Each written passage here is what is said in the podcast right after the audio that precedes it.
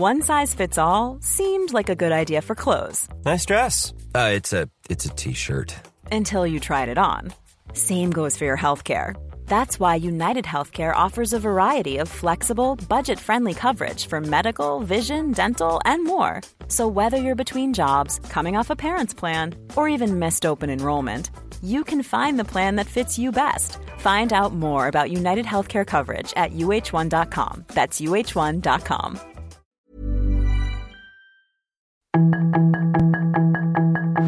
Tarde a tarde, lo que necesitas saber de forma ligera con un tono accesible. Solórzano, el referente informativo.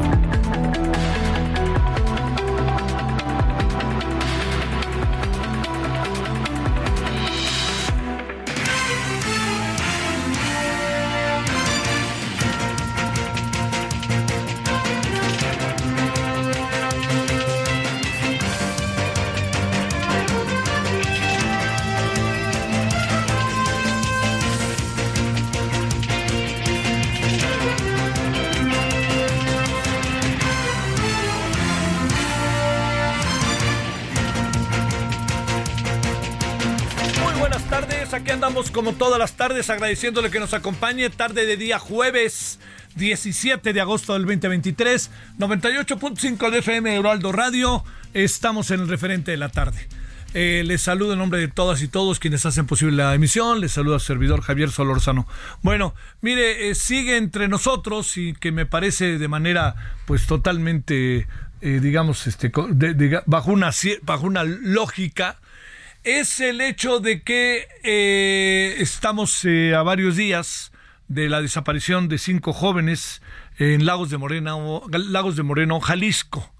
Eh, es una ciudad que es limítrofe con, bueno, relativamente con Guanajuato. Es, es lo que algunos llaman, pues, este, pues hay que, digamos, así lo llaman, ¿no? Una, una frontera y un este muy de mucho tránsito, un pasaje de mucho tránsito, de plazas, de todo ello, ¿no? Entonces eh, ahí las cosas se agudizan. Eh, es muy difícil poder en este momento tener una versión acabada de las cosas, porque ha habido investigaciones, se filtran cosas, se intuyen cosas, pero no hay en el fondo una, digamos, si me permite, como una, eh, una versión acabada. Tengo la impresión de que la vamos a ir sumando poco a poco, ¿no? Ahorita ya hay algunos, que yo creo que esto es importante, ya hay algunos eh, indicios eh, de lo que pudo haber pasado, que, que se acercan en función de quien plantea, de lo que plantea la autoridad, que plantean lo que realmente pudo haber sucedido, ¿no? En, esto, como usted y yo lo sabemos, eh, siempre hay un proceso largo, duro, penoso, doloroso, que luego se asoma de manera eh, muy, muy lamentable con la impunidad. Aquí hay preguntas que nos tenemos que hacer, ¿no? ¿Puede una organización criminal que todo indica es el cártel Jalisco Nueva Generación estar atrás de, bueno, este poder actuar sin que la autoridad esté al tanto o conozca lo que está pasando? Esa es una pregunta que invariablemente nos hacemos y es de las primeras preguntas que nos hacemos.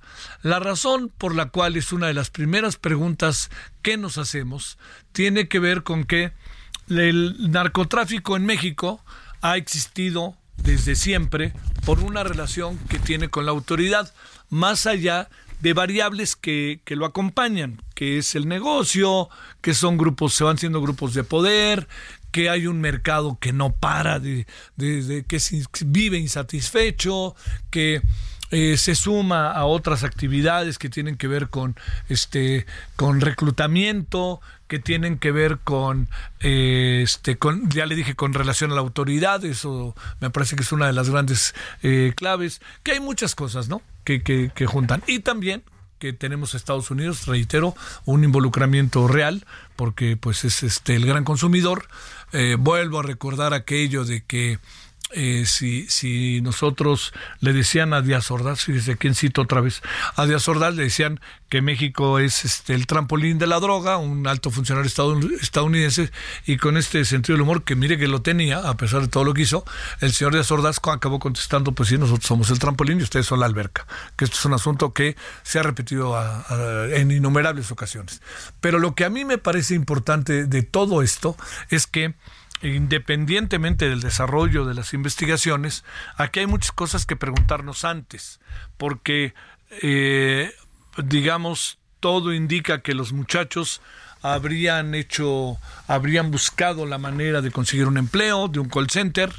Recuerde que es el mismo call center o es un, o es un mecanismo de call center que este que se utilizó ya en otras ocasiones. Recuerde usted lo que pasó en allá también en Jalisco hace algunos meses, ¿no? Lo que vino a suceder. Eh, quiere decir que el tema de, de, de, de, esto que tiene que ver con el call center es un mecanismo que difícilmente uno supone estaba fuera del ámbito de la autoridad. Recuerde que le hicieron fraude a mucha gente y estos empezaron algunos de los asesinados. En la, estoy hablando de la primera ocasión en que apareció el tema del call center. Lo que sí le digo es que eh, hay una hay, una situación ahí que se presentó y que cuesta mucho, pero mucho trabajo que la autoridad no sepa, porque estamos hablando de un, un mecanismo pues que está eh, digamos que siendo controlado a través de las comunicaciones del país o de cualquier cosa que fuera. Y acuérdese que eso servía servía para muchas cosas, pero una de ellas era para ofrecer tiempos compartidos incluso, ¿no? Y que muchos ciudadanos estadounidenses acabaron siendo defraudados. Y ya vino el resto, ¿no? Bueno, el resto del asunto de lo que pasa hoy parece ser que era un tema del que se quería eh, como fundamentalmente este se ofrece un trabajo y la gente, los jóvenes, pues van, piden el trabajo, van a ver lo del trabajo o ya lo estaban viendo y el resto de la historia está en que vienen de regreso y los quieren meter a fuerza. ¿Ves? Hay un hay una serie de escenarios que nunca queda claro qué pudo haber pasado ante las 12 de la noche y ya, lo que pasó después y qué venía de previo. Bueno, lo que sí me parece que es importante ver es que es difícil que la autoridad no sepa cómo se mueven estos grupos hay mucha complicidad.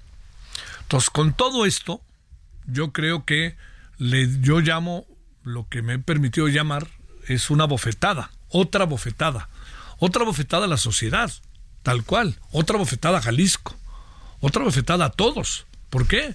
Jóvenes que además, si en algún primer momento llegaron a pensar que era, se están matando entre ellos, etcétera, la reacción de las familias y lo que ha venido pasando los días subsecuentes deja claro que todo indica que por ahí no van las cosas. Por ahí no van. Aquí, insisto, estuvieron en el peor lugar en el peor momento. Bueno, esto es una parte.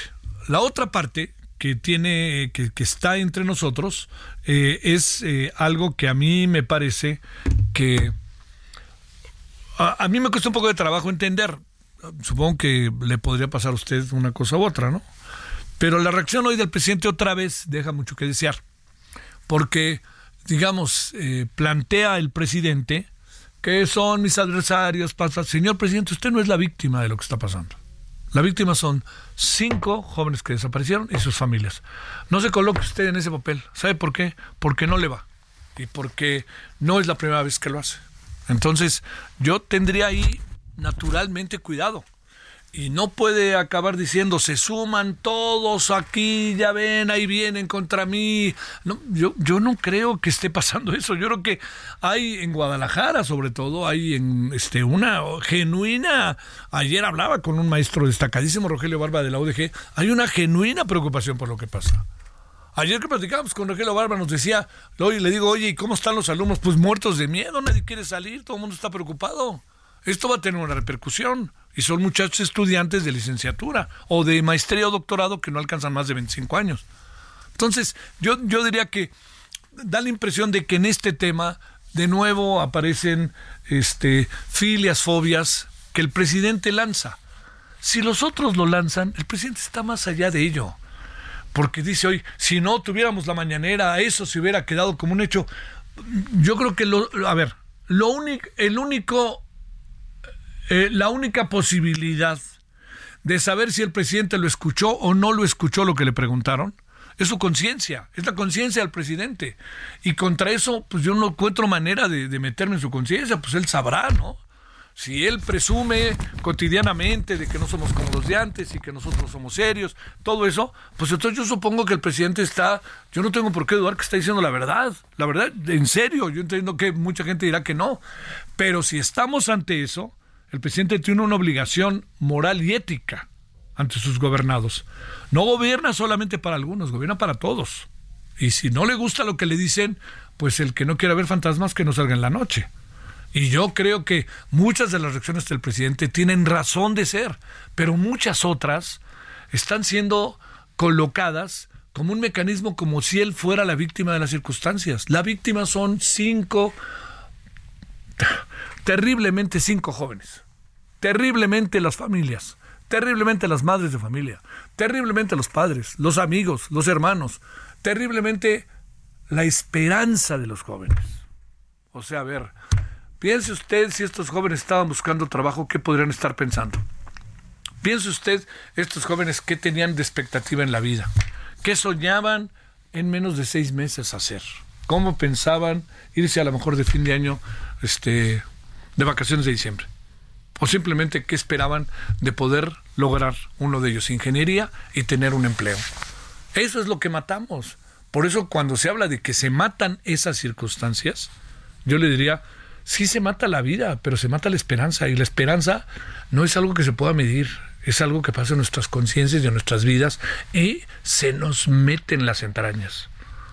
Y sobre todo es el dolor que dejan las cosas. Y cómo los ciudadanos alcanzamos a apreciar con toda claridad a una autoridad incompetente. Oigan, es que tiene que estar en todos lados la autoridad. No, tiene que tener servicios de inteligencia suficientemente efectivos para saber qué anda pasando por aquí y por allá. Bueno, hablaremos al rato de ello, pero yo sí creo, la verdad que se lo digo, que lo más doloroso de lo sucedido, pues es cinco vidas y lo que esto quiere decir. Pero es una bofetada, otra bofetada. Quiere decir que no se ha alcanzado a cambiar el estado de las cosas. Se ha reducido la pobreza en algún sentido, que es una gran noticia pero la pobreza extrema sigue ahí. ¿Qué puede pasar si no le ofrecemos empleo a los jóvenes? Con esto que le estoy contando, ¿qué puede pasar cuando los jóvenes no tienen empleo y son capaces de buscar cualquier cosa? Y a lo mejor corrieron riesgos al buscar esto o al, o al, tratar de meterlos a fuerza a todo esto.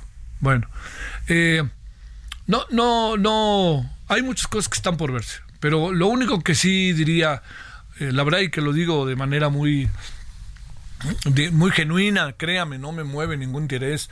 Si quieren defender al presidente, defiéndanlo y si lo quieren atacar, atáquenlo. Lo único que yo digo es, por favor, este, yo lo que sí creo es que por ningún motivo el presidente debe de asumirse como víctima de esto. Las víctimas son otras. Y si usted no escuchó, señor presidente, pues solamente usted lo sabe. Pero hay evidencias de que sí lo pudo haber escuchado. Porque cuando dijo no oigo, no oigo, bien pudo haberse parado y decir, oigan, ¿qué me quieren decir? A ver, uno por uno, ¿qué quieren? No, porque sí lo hace, ¿no? Cuando le pasan estas cosas. Él sabrá, y solamente él sabrá, no juzgo porque él sabrá. Pero lo segundo también es que échenle un ojito al chiste que contó. 17 con 13 en la hora del centro. Solórzano, el referente informativo.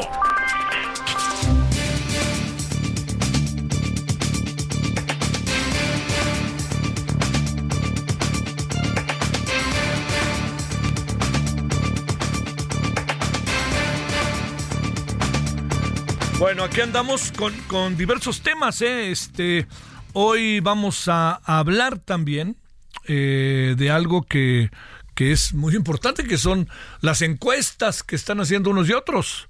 Tenemos que ver cómo se le hace.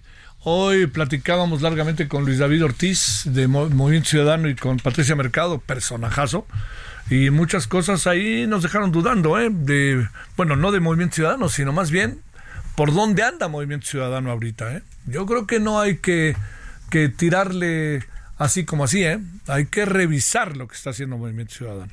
17 con 14 en Lola del Centro, Juan Carlos Anaya, director, este es el otro gran tema que tenemos hoy, director general del Grupo Consultor de Mercados Agrícolas. Juan Carlos, como siempre, gracias, ¿cómo has estado?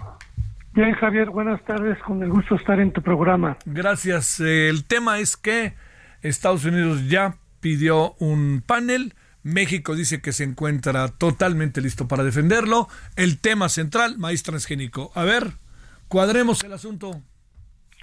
Mira, bueno, todo esto, como tú señalas, pues nace pues desde el 31 de diciembre que sacamos el decreto en México de suspender y prohibir el glifosato y el maíz genéticamente modificado.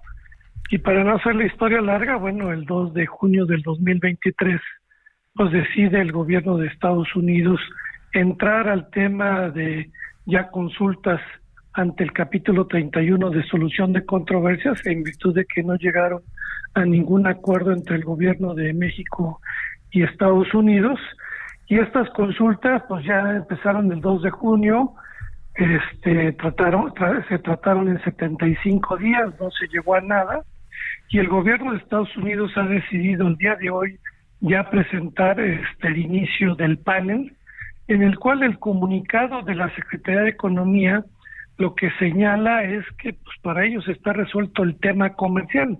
Y sí de alguna manera está resuelto el tema comercial ya que desde el 13 de marzo del presente año el gobierno mexicano adecuadamente este permite la importación de maíces genéticamente modificados para el consumo animal e industrial y pensaron que y el gobierno pensó y la Secretaría de Economía que con esto estaba resuelto pero el gobierno de Estados Unidos dijo no yo lo que quiero es que me muestre científicamente que los maíces genéticamente modificados causan daños a la salud humana, animal y de medio ambiente situación que en estos últimos 75 días no se logró y por eso pues estamos llegando a que el gobierno entiende que está resuelto comercial, pero por otro lado el gobierno de Estados Unidos dice muéstramelo científicamente, lo cual eh, pues la verdad no hemos visto que haya los elementos, Javier, para que México pueda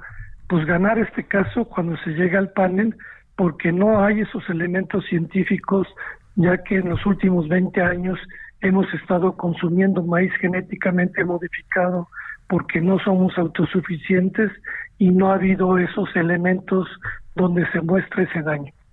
Te pregunto, Juan Carlos, eh, cuando México dice estamos eh, listos para presentarnos en el en el panel y tenemos elementos para utilizo la palabra defendernos, ¿qué supones que está imaginando el, el gobierno mexicano para pararse ante un panel de esta envergadura? Lo que te señalaba, que México siente que comercialmente no está dañando a los productores de Estados Unidos. ¿Basta, basta, con, eso para ¿Basta con eso para defenderse?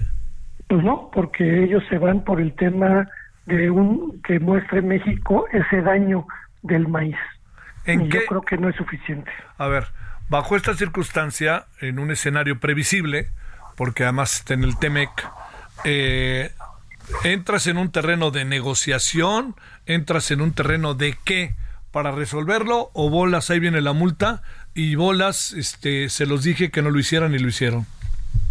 Yo creo que por ahí viene lo que tú señalas porque de acuerdo a un estudio que elaboraron el Instituto de Biotecnología de la UNAM en 2017, donde 30 doctores señalaron que no había ese daño, que era un, es un mito, porque es un tema más ideológico, más popular por el gobierno actual y que seguramente nos llevarán a que perdamos este panel porque no se ve por ningún lado que pueda mostrarse lo que están solicitando nuestros socios comerciales. ¿Cuándo empieza todo esto y ustedes juegan algún papel o no juegan algún papel, Juan Carlos? No, yo creo que aquí lo juega principalmente el gobierno a través de la Secretaría de, Economía, la Secretaría de Salud, con eh, COFEPRIS y la Secretaría de Agricultura, porque por un lado el sector productivo y principalmente el sector consumidor lo que ha manifestado es que, que siempre estaremos con la ciencia y si la ciencia muestra que hay un daño, pues ni modo que estemos consumiendo un producto que envenena. Y por eso el gobierno de Estados Unidos dice, muéstramelo porque quieres decir que yo estoy envenenando o haciendo algo inapropiado con la población también americana y del mundo, ¿no? ¿Cuál es tu posición y la posición, diría yo, del grupo consultor? ¿Qué alcanzan a apreciar en el terreno concreto? ¿Qué tendría, qué sugerirían que tendría que hacer el gobierno?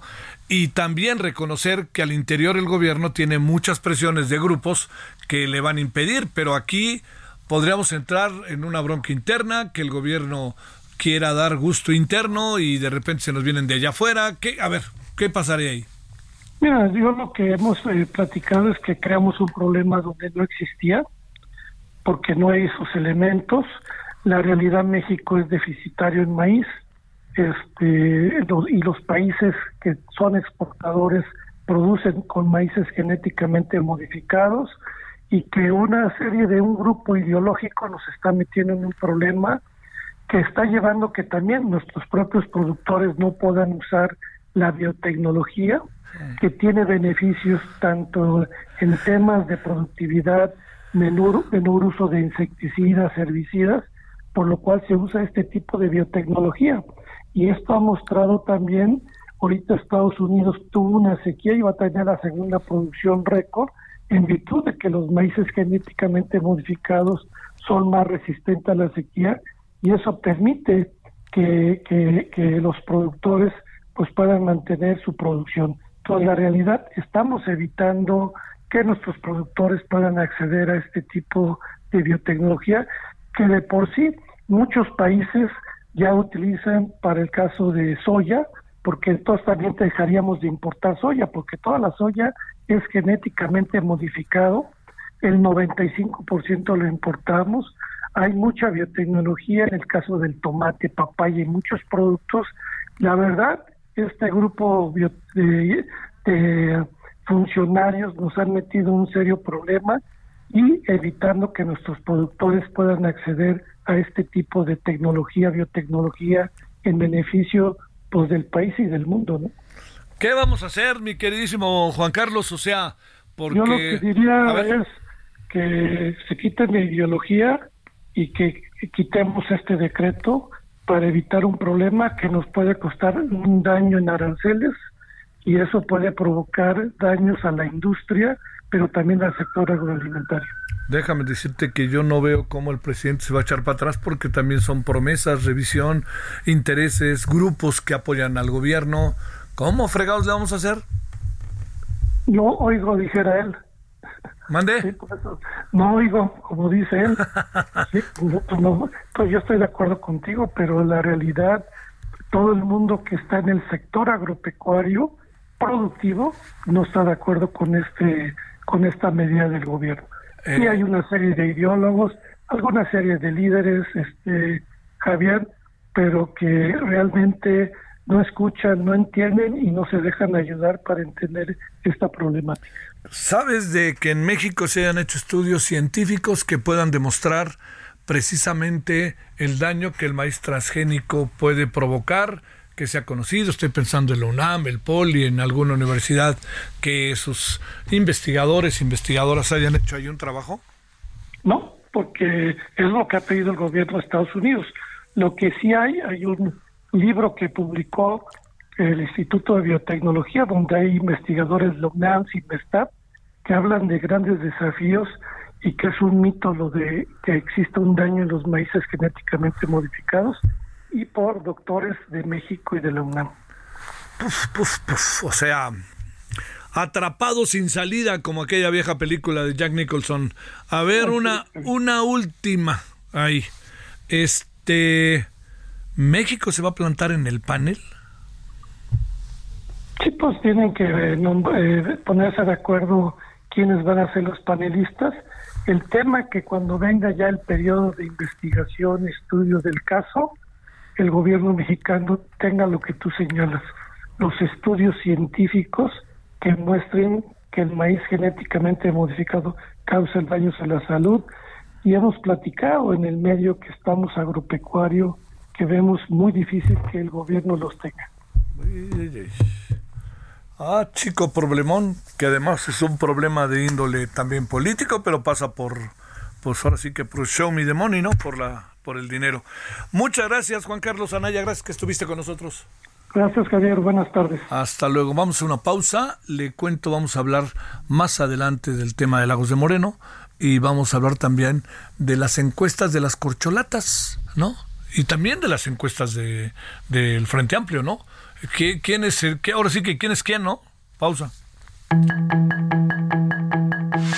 El referente informativo regresa luego de una pausa.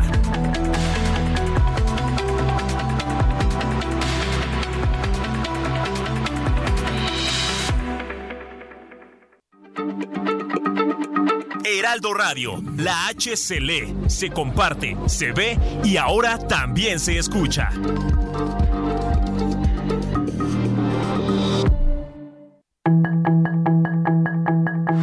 Estamos de regreso con el referente.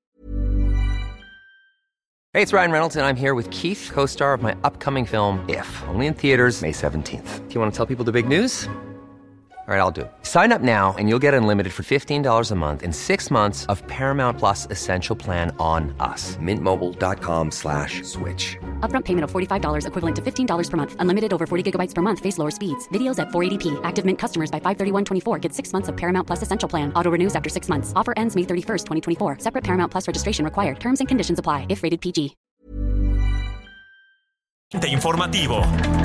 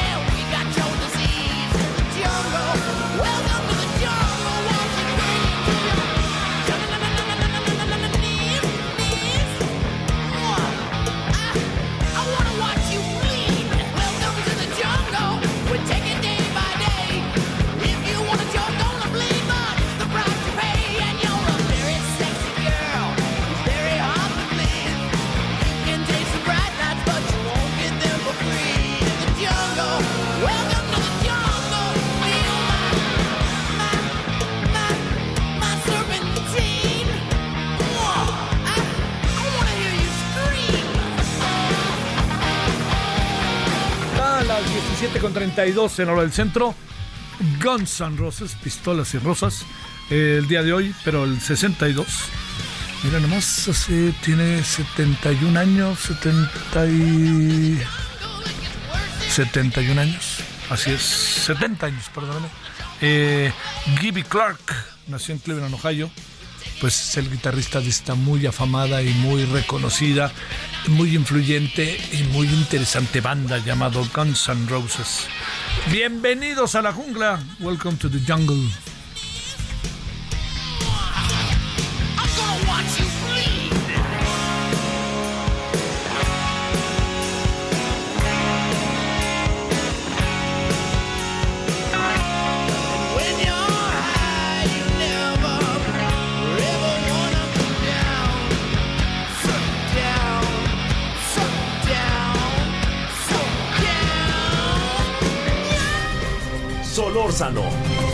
El referente informativo.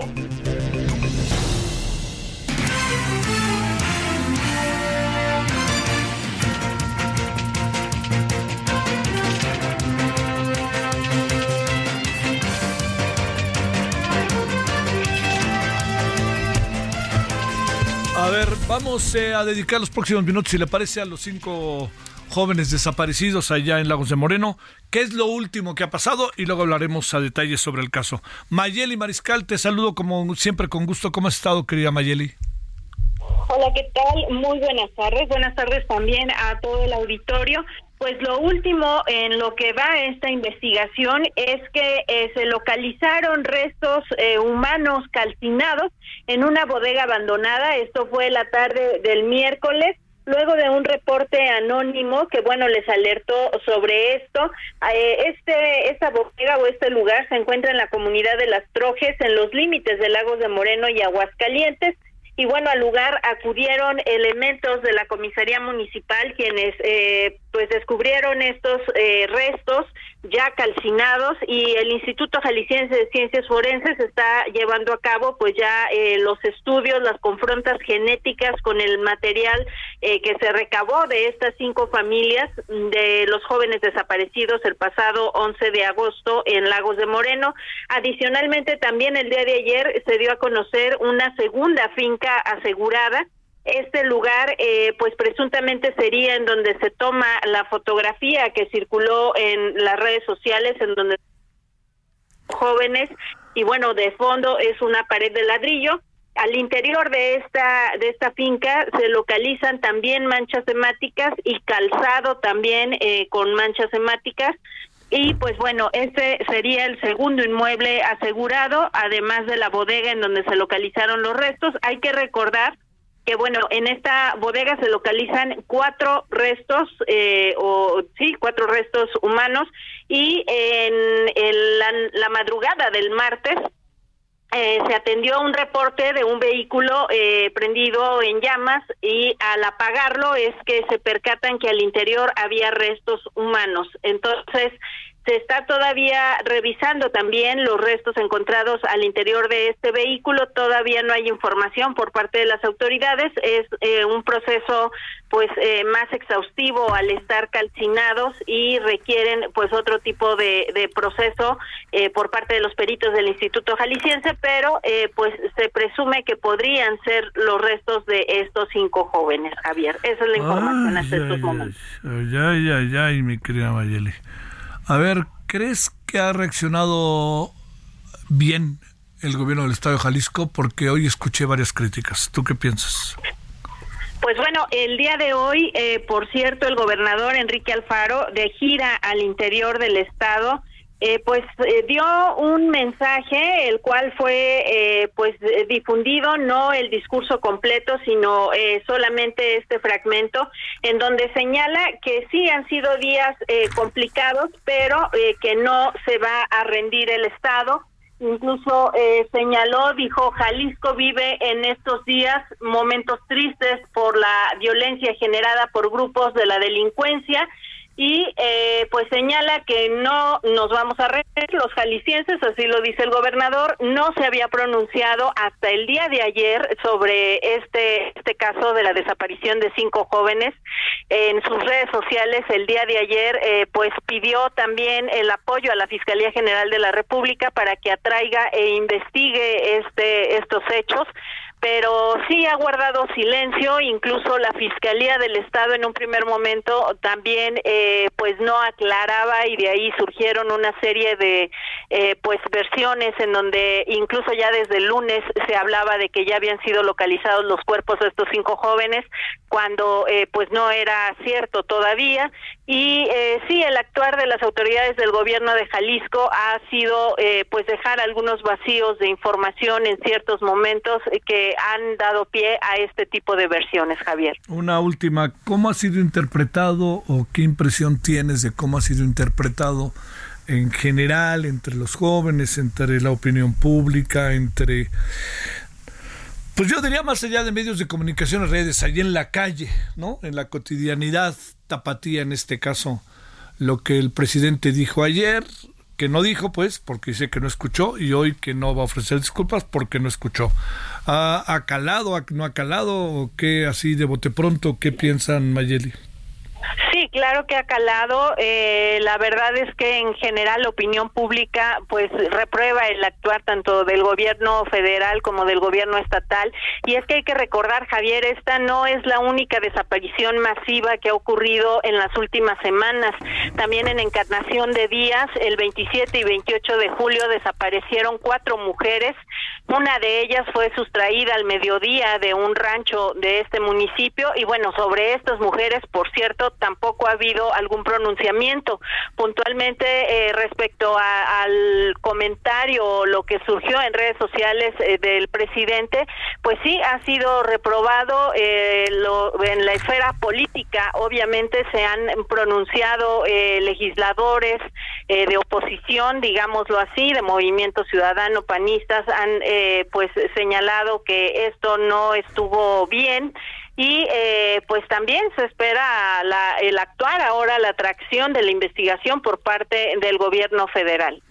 Te mando un saludo, Mayeli, muy buenas tardes. Muy buenas tardes. Sigamos con el tema. Le agradezco al doctor Rubén Ortega Montes, investigador del Observatorio de Seguridad y Justicia de la Universidad de Guadalajara. Doctor, te saludo con gusto. Gracias, Rubén. ¿Cómo has estado? Muy bien, mi estimado Javier, con el gusto de comentar con tu auditorio y con el disgusto del actuar Sí. tanto de el, goberna- el gobernador en Jalisco y su fiscal y el coordinador de seguridad pública y muy muy muy molestos hay un sentimiento de abandono hay un sentimiento de que hubo una burla por parte del presidente si bien es cierto que lo defienden o él se defiende diciendo que no escuchó pues hay demasiados videos que que indican que sí escuchó es porque se reiteró varias veces que se expresara sobre lo de Lagos y salió contando chistes y burlándose, ¿no? Hay, hay un malestar entre la población jalisciense y, más los que estamos en este ámbito. A ver, te planteo. Ayer hablábamos con un colega tuyo, Rogelio Barba, este, te- de la UDG. Te planteo ¿qué, qué vas armando de lo que pasó y por qué pudo pasar lo que pasó, por qué jóvenes, por qué todo esto. A ver, ahí qué ves. En primer lugar, se habla de, de los, del famoso call center en donde, como es de tu conocimiento y el conocimiento también de, del auditorio, que extrajeron a varias personas, en su mayoría jóvenes que ahí trabajaban, y luego aparecieron en bolsas negras, eh, también victimados, eh, asesinados. Vamos, eh, hablando en términos generales, diríamos en términos jurídicos, con el con el cumplimiento de los elementos del delito de, de homicidio. Pero vamos hablando en términos generales. ¿Qué, ¿Qué construimos? Bueno, pues los jóvenes están viviendo una inseguridad en Jalisco.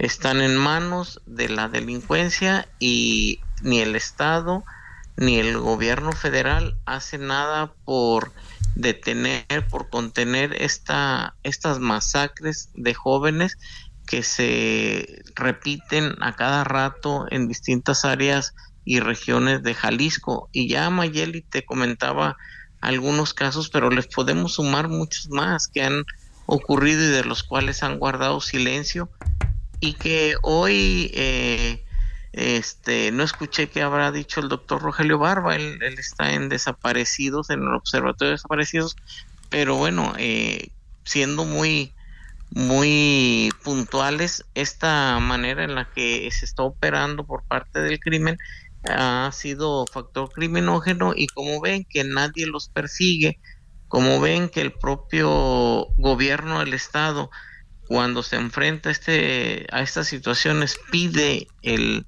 la intervención de la Fiscalía General de la República y que la mayoría de los casos que ha traído en Jalisco esta eh, Fiscalía General no ha resuelto ninguno y entonces es una ya es una estrategia del gobierno local el mandar a la congeladora vía la Fiscalía General de la República bajando los brazos frente a estos hechos violentos frente a estos hechos delictivos que a los sobre todo a los jóvenes los pone en esta disyuntiva salir o no salir vivir en libertad o ya ni eso se les puede garantizar por parte del Estado en general no se les puede garantizar seguridad, no se les puede garantizar entonces una vida eh, plena en, en un país en donde se supone que vivimos bajo un estado de derecho, mi estimado Javier. Oye, Rubén, este, a ver, eh, tomando, tomando en cuenta que ustedes tratan a diario con los jóvenes, ustedes están con los jóvenes día con día allá en la universidad, eh, preparatoria, eh, están en la universidad, maestría, doctorado, y junto con todas las actividades culturales que convocan a una gran cantidad de jóvenes.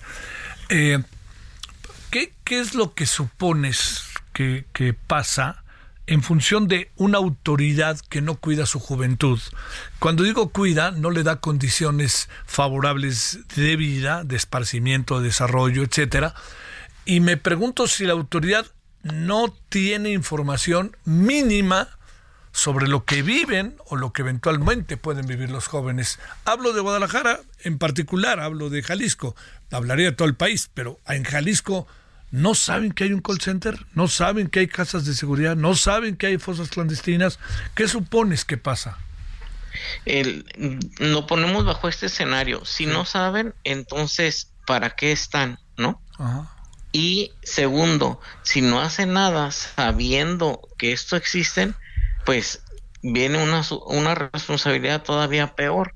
En la primera premisa no la creo, sé que maneja inteligencia, sé que intercambian información con distintos niveles de gobierno y bueno, la, tanto la Secretaría de Seguridad estatal como las comisarías al interior de, de el estado, las comisarías que se desarrollan en el área metropolitana, que son dos muy fuertes, la Zapopan y Guadalajara, Sí. y si le sumamos Tlaquepaque, Tonalá, Tlajomulco, pues entonces encontramos esa, ese gran número de, de estado de fuerza que debe actuar en inteligencia y luego la conjuntamos con la inteligencia de fiscalía y todo esto con otras áreas, ¿no? Y, y si agregamos más con la inteligencia militar que se ha, que se siempre mostrado como, como un grupo que sin, sin cuidar de la, de la legalidad, etcétera, etcétera,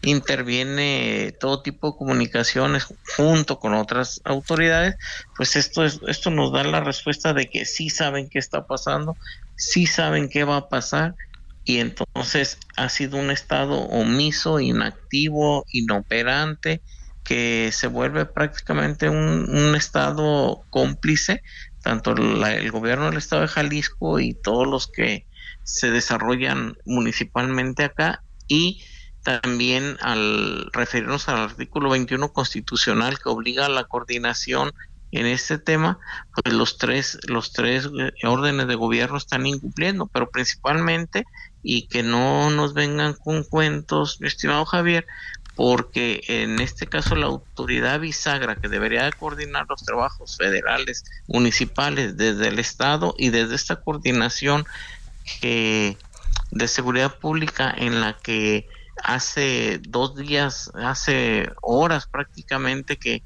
eh, Sánchez Berumen, el coordinador, estaba diciendo eh, cuestiones evasivas sobre estos hechos, los papás reclamándoles, los papás diciendo que ya habían visto los videos que estaban circulando donde se asesinan a los jóvenes, las fotografías, etcétera, y él evadiendo y todavía diciendo que que era una cuestión de delincuencia organizada y que como tal, Sí.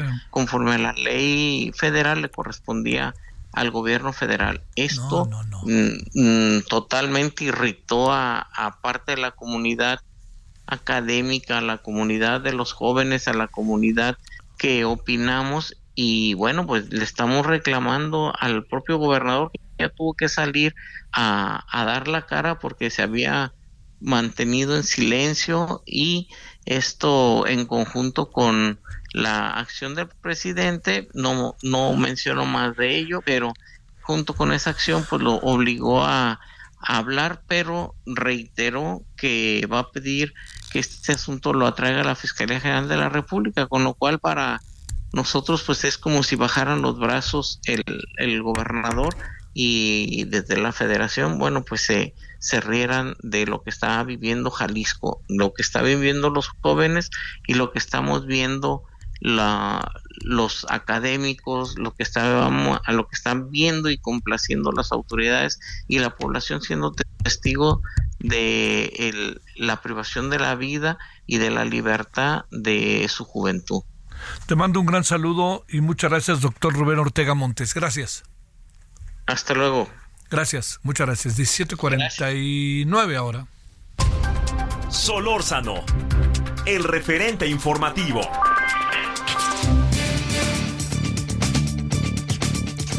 Bueno, entremos a las encuestas que para cerrar que están haciendo eh, el este eh, las corcholatas Morena y los aspirantes Frente Amplio. Eh, Rodolfo Moncada, te saludo con gusto, maestro, estratega y consultor político internacional. ¿Cómo estás, Rodolfo? Don Javier, muy bien.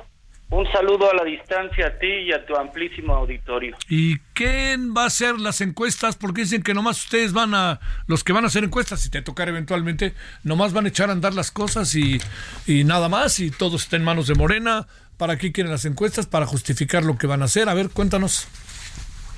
Pues es, es un proceso un poco complejo Ajá. y eh, un proceso también que estamos viendo por primera vez. ¿Qué va a suceder?